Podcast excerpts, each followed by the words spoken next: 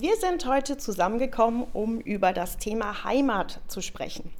Dazu habe ich zwei interessante Frauen zu Gast, die beide seit 2007 in München sind. Ihre Heimat trennt insgesamt ungefähr 3000 Kilometer.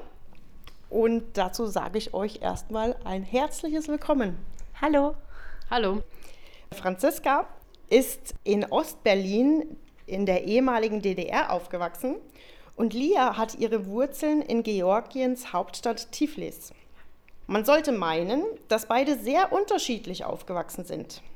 Ich finde es nun spannend zu erfahren, wie es tatsächlich war. Ich denke gerade so ein bisschen an die Schulzeit.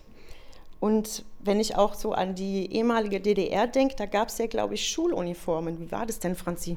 Genau, wir hatten ähm, keine Schuluniformen, die wir jeden Tag tragen mussten, aber zu besonderen Anlässen haben die Mädchen einen Rock getragen äh, mit einem mit einem T-Shirt und ähm, bei besonderen Anlässen wurde dann auch das blaue Pionierhalstuch rausgeholt. Wir hatten alle so schöne ähm, Schleifchen im Haar und äh, alle Pferdeschwänze wie Mädchen. Und ähm, ja, dann standen wir da zum äh, Appell auf dem Schulhof und ähm, haben der Direktorin gelauscht. Lia, findest du dich, wenn ich jetzt an Schleifchen und Halstücher denke und verschiedenen Appell, findest du dich da auch wieder in deiner Schulzeit? Ja, also gerade musste ich mich wirklich wiederfinden. Also äh, Franziska äh, äh, spricht mir aus dem Mund. Also wir haben das Gleiche. Ich habe auch äh, äh, gleiche Schleifen tragen müssen, was ich aber ganz toll fand.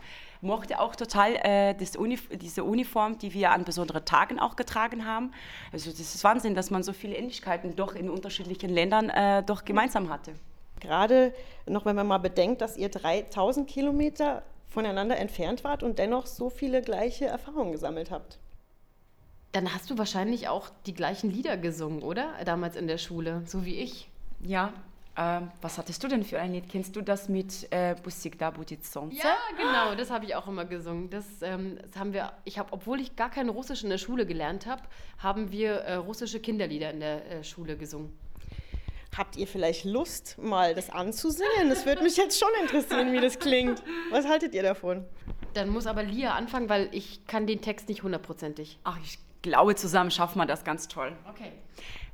Пусть да будет солнце, пусть да будет небо, пусть да будет мама, пусть да буду я.